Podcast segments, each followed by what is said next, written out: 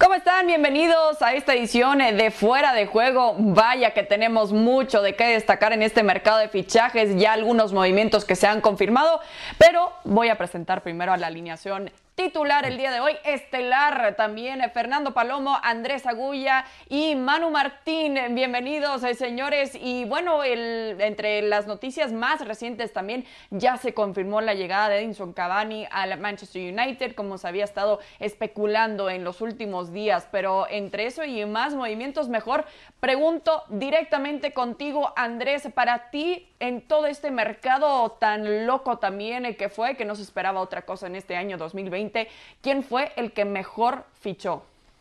¿Qué tal? ¿Cómo le va? Un saludo muy grande para todos. A ver, creo que ha quedado muy claro que todo aquello que se venía diciendo en la previa de va a ser un mercado sin plata, va a ser un mercado sin dinero, el coronavirus ha, pegado durísimo en el fútbol, ha terminado siendo una realidad. Ha sido un mercado muy pobre donde hemos visto equipos grandes, muy grandes, gigantes, agonizando, pidiendo por favor que se le lleven sus jugadores para poder contratar a alguien. Y en muchos casos no han podido eh, salir de jugadores aún regalándolos, pidiendo que alguien se haga cargo de sus contratos solo que paguen sus contratos y regalar sus jugadores para poder fichar a alguien. Y ni siquiera así lo han, podido conseguir. Me ha gustado mucho cómo ha fichado el Arsenal, me ha gustado mucho cómo ha fichado el Napoli, me han gustado algunos fichajes a nivel individual, pero habrá que ver qué significan a nivel del club. Es decir, me parece que Chiesa y Kulusevski son dos grandes incorporaciones a la Juventus, pero creo que la Juve se queda corto en armar un plantel que sea equilibrado. Me llama la atención lo de Cavani, pero me pasa lo mismo. Cavani es un gran fichaje, pero el Manchester United creo que sale como el gran perdedor.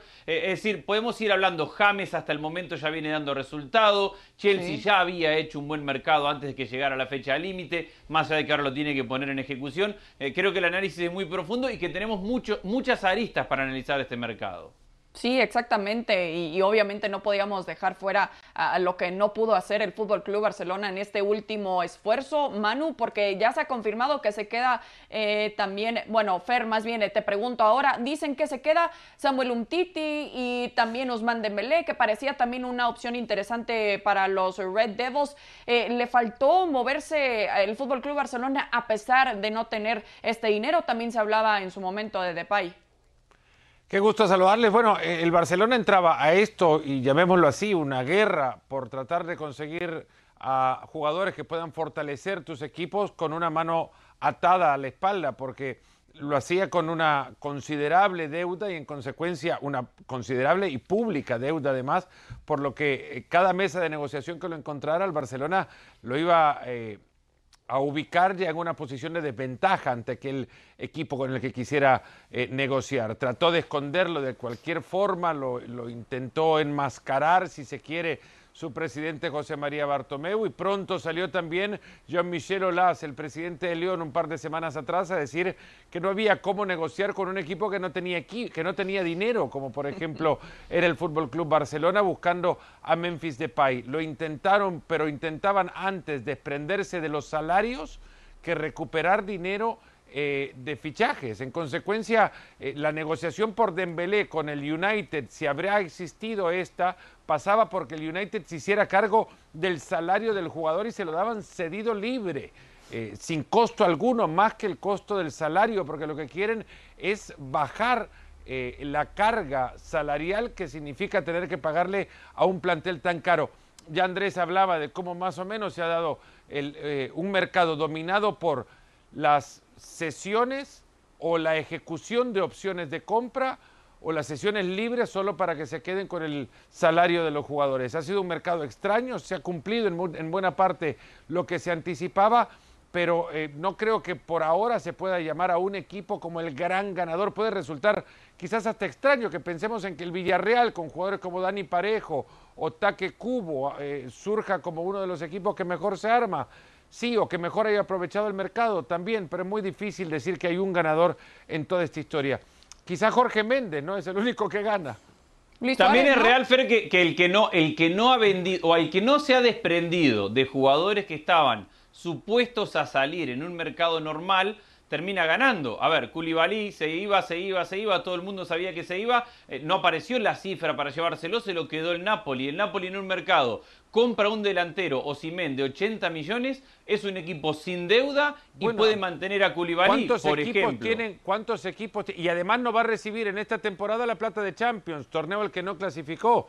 ¿Cuántos equipos pueden darse ese lujo financiero de comprar por tanto a un centro delantero y no vender la carta que te haría creer en otros modelos es la que tenés que desprenderte para poder entrar en una negociación. El caso de el Atlético de Madrid con Tomás Partey, por ejemplo, pagan la cláusula y no había plata para poder comprar a otro jugador como, como Torreira el caso, ¿no? Eh, la operación de Torreira al final no sé si ha, sido sesión al final la del, la del, uruguayo, pero eso era lo que pretendía el, Atlético de Madrid. Necesitaba recibir para poder gastar. Es, es a lo que tiene que recurrir el... Eh, en las operaciones, los clubes españoles cuando no reciben tanto dinero de los derechos de televisión como sí pasa en Inglaterra, a donde el Leeds no ha vendido a nadie, por ejemplo, y ha vendido eh, o ha comprado tantos jugadores como, como ha comprado el Barcelona, unos 110 millones de euros compró eh, o ha gastado el Leeds en el mercado, el Barça 124 millones de euros. Pensá otra cosa, Fer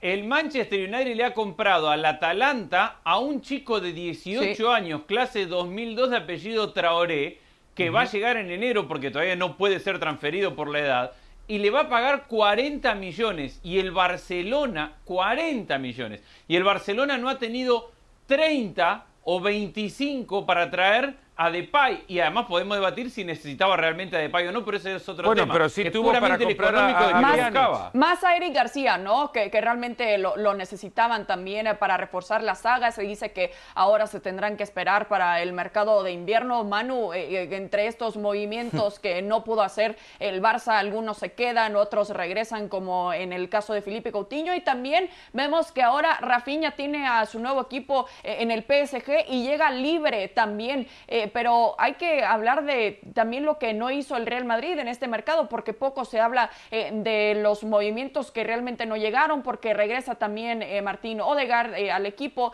que parece que ahora tiene minutos importantes que tanto buscaba. Manu, pero ¿por qué no fichó más el equipo merengue?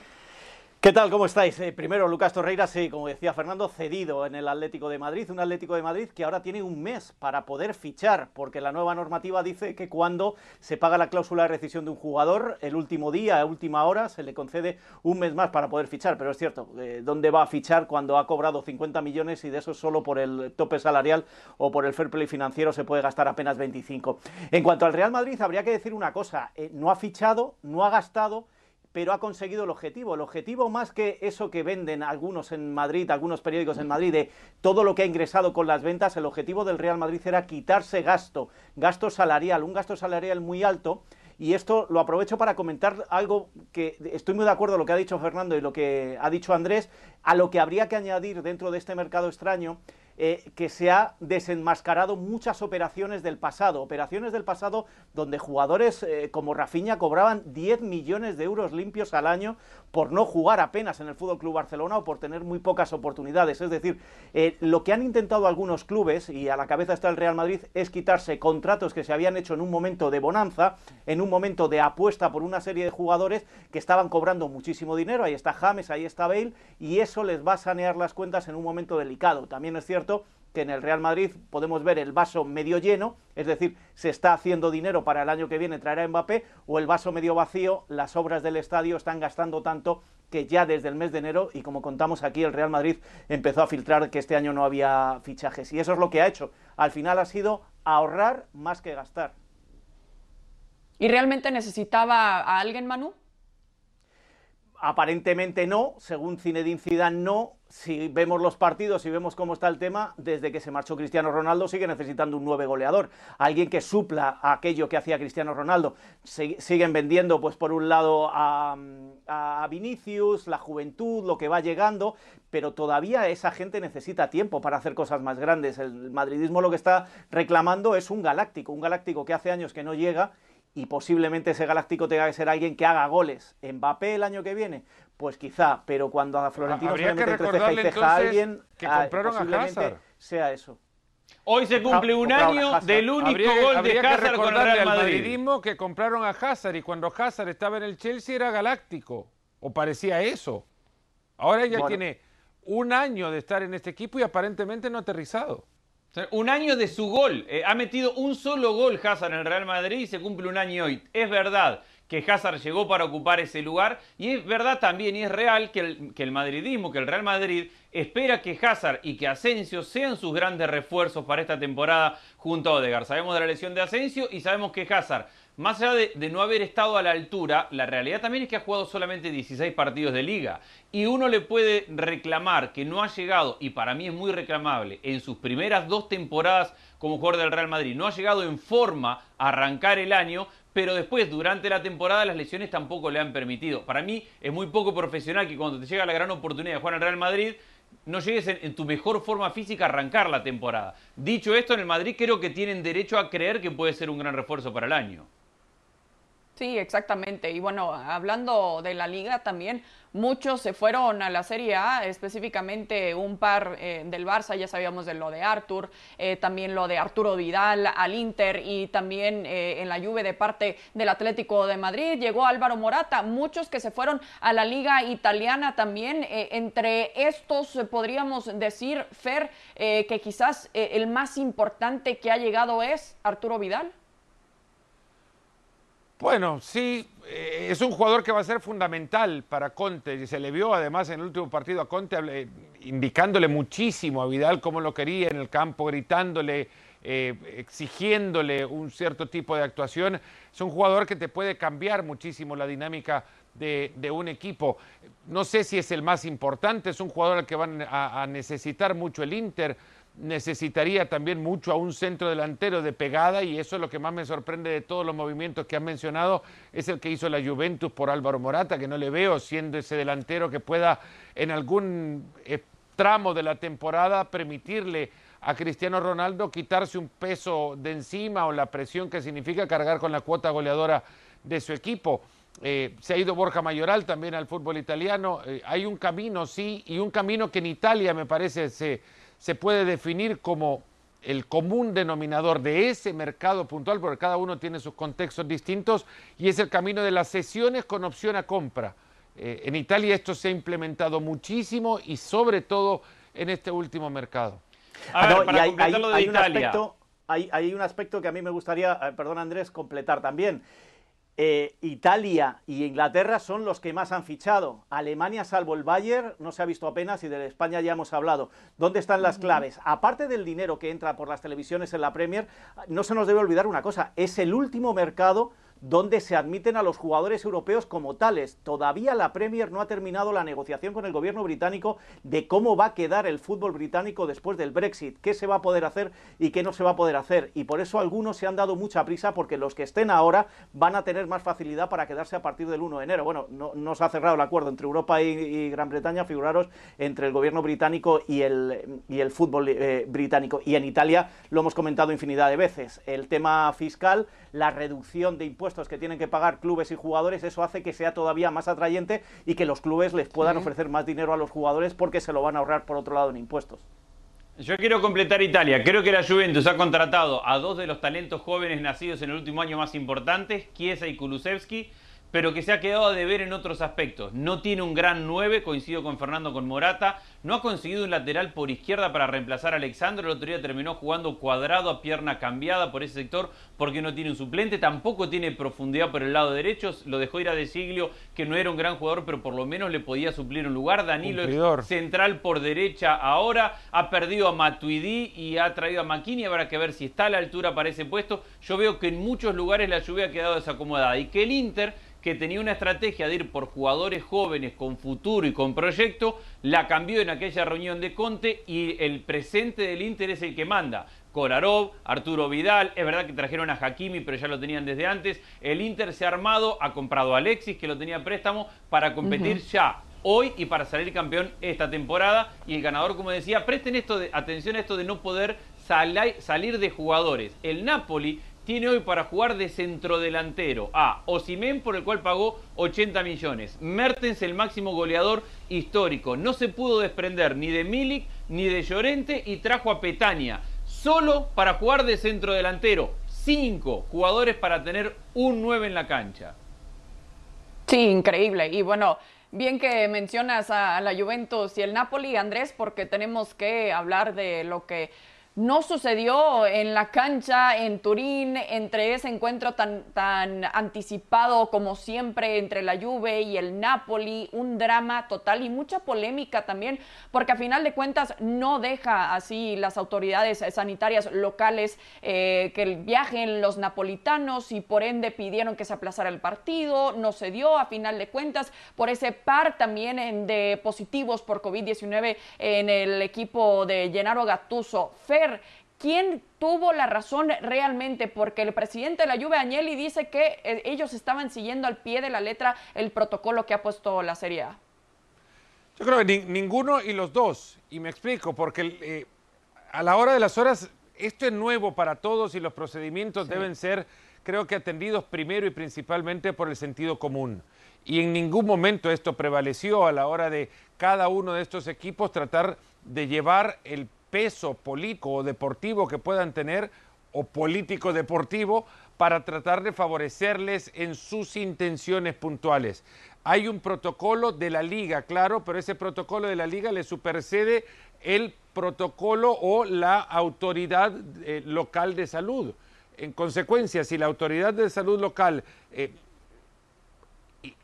avisa o, su intención es de definir que una, eh, un protocolo o un evento por contagios de COVID-19 tiene que ser atendido de tal manera que debe obviarse y no atender el protocolo de la liga, eh, pues se tiene que atender a lo que te diga la autoridad de salud local. Eso fue lo que empujó el Napoli desde su peso político para tratar de conseguir que la autoridad de salud local por dos positivos les impide el viaje. Del otro lado está la Juventus y muchos equipos italianos también, porque el Milan ha pasado por el caso de Zlatan Ibrahimovic y siguen jugando y bien les ha ido además. Eh, la Juventus se apega al protocolo de la liga que te dice que podés jugar siempre y cuando tengas 13 jugadores y uno de estos sea arquero y en consecuencia pueda viajarse a, disputar el partido. Porque el protocolo de la liga esto te dice, pero encima del protocolo de la liga, si se pronuncia la autoridad de salud local, se tiene que atender esto.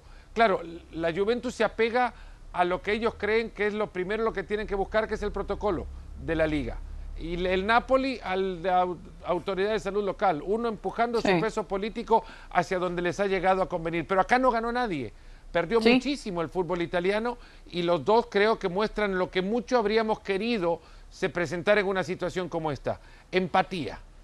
Sí, es que parece, Manu, que a la Juventus lo ponen entre la espada y la pared, ¿no? Que dicen, bueno, ¿por qué se presentaron todavía? Pero es una situación que realmente estaba fuera de su control. Entonces, podríamos decir que queda un poco manchada la imagen de la Serie A.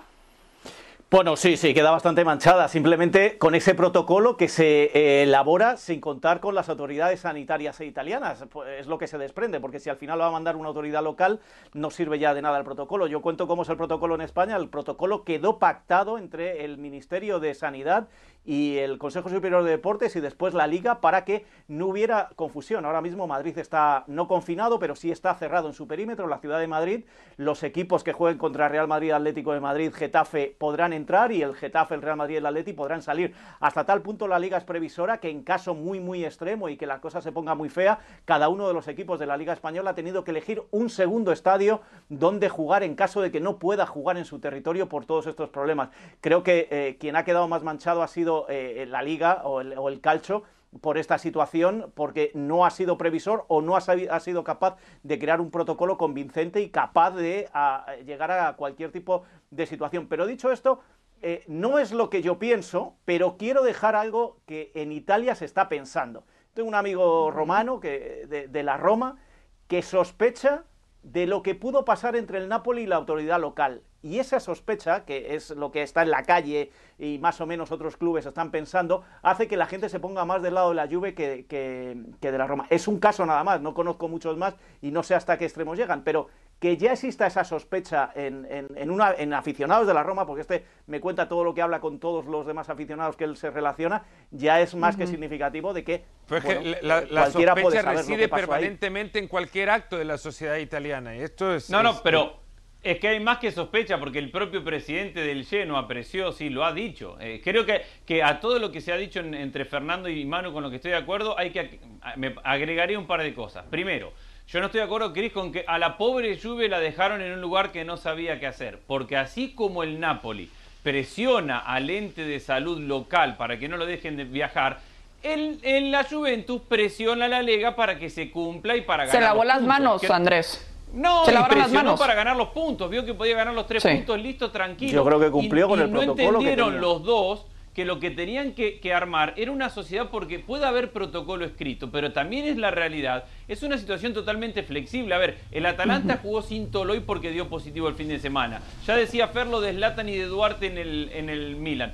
Pero también es verdad que fue sin dos jugadores el Genoa a jugar a Nápoles porque tenía dos positivos, jugaron un partido y hoy el Genoa tiene 25 positivos entre dirigentes y, jugadores. Y eso derivó en que el Napoli tenga dos positivos y probablemente más porque hay que esperar a ver que salgan más pruebas. Entonces, entender que no hay una verdad absoluta y que en esto se tienen que comportar como socios y no como enemigos peleando por tres puntos, es el gran error. Y yo creo que se pierden una gran oportunidad porque lo que tienen que transmitir es una señal de somos una organización capaces de generar negocios para aquellos que están invirtiendo dinero. Y solidaridad al final de la historia. Desde afuera. Van solidaridad, por lo pero lo que decía claro. es que se sospecha de todo. Entonces, así como dice a Manu, le han contado de un amigo que dijo de algo en Roma, en el propio presidente de la Juventus, Andrea Agnelli, de estar diciendo, bueno, Di Laurenti me está diciendo eso.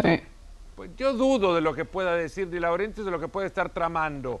Y se puede Pero estar también hay una realidad, Fer, es que, es que no había una respuesta fácil a la situación por esto que acabo de decir. Así como hay ejemplos, como el del Milan. cuando en realidad lo que tendría que haber pesado acá era, bueno, hay un equipo al cual la autoridad de salud local está impidiendo viajar porque también existe el antecedente de lo que mencionabas del Genoa y lo que sucedió a partir de ese, compromiso y la preocupación que se instaló en el Napoli desde el lunes anterior y que en Nápoles fue tema todos los días. Y con eso mismo, Fer, la Juventus se estaría exponiendo a sus jugadores. Pero vas, vas a ese antecedente y con ese antecedente la autoridad de salud local emite este comunicado eh, recomendando que no viaje el Napoli a, a Turín. Y si existe una autoridad de salud local que pesa por encima del protocolo que existe igualmente como, como en España, ya lo decía Manu, y en Italia se ha respetado de la misma manera, eh, pero la previsión pasa por la jerarquización de las autoridades y la liga no puede tener más autoridad que la autoridad de salud. Pero vamos a dejar claro una cosa, ¿eh? que España tampoco somos unos santos, pero sí hay una cosa clara, está mejor organizado que en Italia.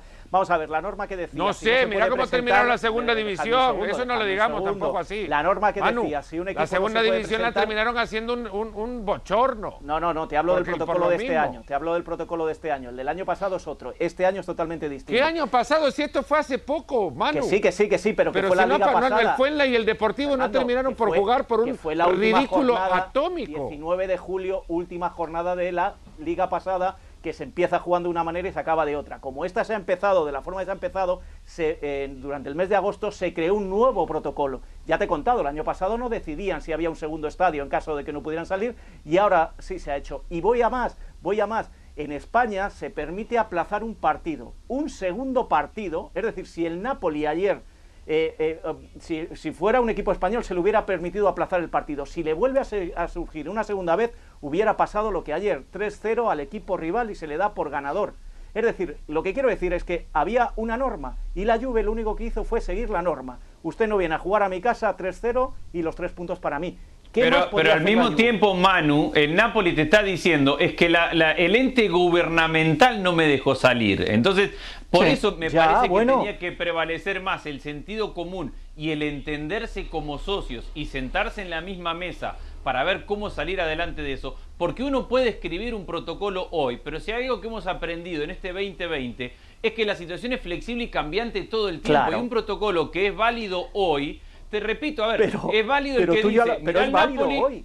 Si es que no ha hecho algo que no sea válido hoy. No, pero la situación es, cambiante. Estás hablando de, la actitud deportiva realmente de parte de la Juventus. Más estoy hablando con que, a ver, el Napoli, ¿qué te más dice? si su presidente admite que habló con el del Napoli, que habló con Di Laurentiis también y no se pusieron de acuerdo. Una, una cosa hubiera sido que los dos mandan una carta pidiendo el aplazamiento. La Serie A dice, ¿sabes qué? No. Y, y Juventus dice, pues no me quiero quedar yo también como perdedor, yo tengo más control sobre esta situación versus el Napoli. Pero aquí a final de cuentas no solo está afectando ahora con los puntos en la Serie A la imagen también, sino está afectando porque recordemos que es fecha FIFA también y, por ejemplo, Irving Lozano no va a poder participar con la selección mexicana debido a los positivos eh, por COVID-19. Pero lo que llama la atención es que si esto hubiera sucedido hace dos, tres, cuatro meses, cuando estaba todo realmente bastante grave pasó, en Italia. Pasó muy cerca, estuvo muy cerca de pasar. No, no hubieran hecho ni, una pregunta, se aplaza y ya este encuentro. Por no, del Inter Juventus. Que llegó Pero entonces, ¿para qué creamos las normas? No creemos normas. Perdón. Perdón, Acordémonos del Inter Juventus, que estaban en la misma discusión para ver quién tenía mayor peso político y a ver quién jugaba y quién no jugaba el partido. Pero cuando está mal. Las autoridades bueno, locales pero lo que te decían era jugar el partido. Hay que entender jugar el partido con público era prohibido por las autoridades locales. Y los clubes decían, no, lo queremos jugar sin público porque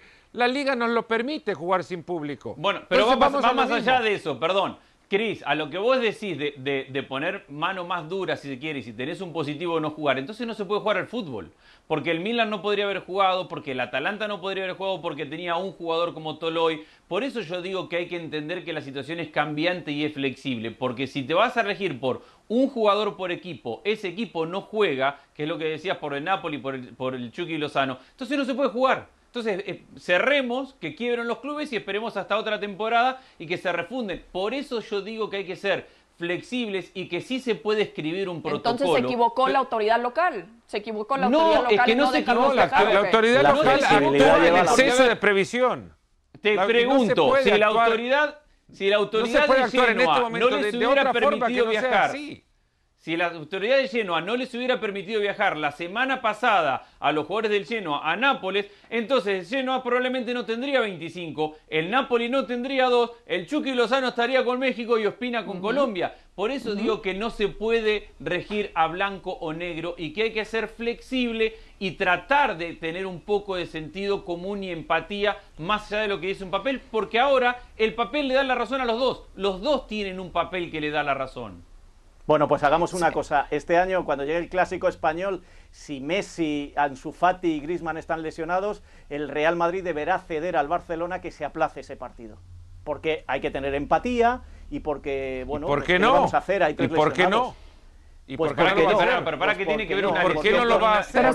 Perdón, que tiene que ver una lesión con una epidemia. Porque al final esa flexibilidad lleva al abuso. Y pasado mañana... No, no, no, acá lo que tiene que existir es confianza. Lo que tiene que existir es confianza, sentido común, inteligencia... Se presentó en el terreno de juego si hay tres jugadores al margen... Si hay tres jugadores al margen... ¿Son positivos o negativos? ¿Qué empatía? ¿Sos positivo o sos negativo de COVID? ¿Dónde están las pruebas? Acá, ¿tenés tantos jugadores contagiados? ¿Sí o no? Listo, no, no, no es que está lesionado, entonces tengo que tener empatía. Es que estamos en medio de una pandemia y si vos podés... A ver, te repito, si el Napoli lo dejaban viajar y viajaba y contagia a medio plantel de la Juventus, ¿qué hace la Juventus? Que no ¿Qué estoy hace diciendo el fútbol italiano? Que ¿Qué es hace correcto la Liga? que no haya viajado que es que yo creo que os empeñáis en llevarlo a un sitio donde no es, que hay una norma muy clara, el Napoli no puede viajar, 3-0 pierde, punto. Es lo que se decide antes de empezar el campeonato, que no es una norma que se inventaron el sábado por la noche. Pero es que, a ver, entonces, acá, acá le estamos, estamos tratando de que la salud rija una competencia deportiva, me parece un absurdo. Posiblemente en eh, No, no, porque acá lo que, lo que, está pasando es que, cuando hay, cuando hay un, una autoridad de salud que está por encima del reglamento, el protocolo deportivo, se tiene que atender a la autoridad de salud y en consecuencia lo deportivo debe ceder hasta próximo aviso. Eso. No, fue lo que se hizo. No decir que porque tiene dos positivos pierde un partido. no que se jugó a Torino, ¿eh? Eso es lo que acordaron no, no, no, antes de empezar.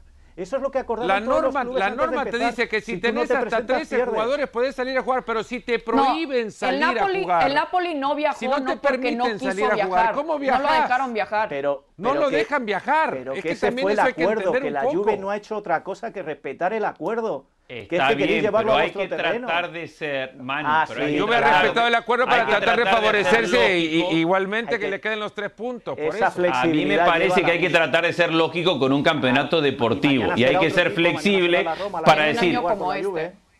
en un año como este trata de ganar en la cancha.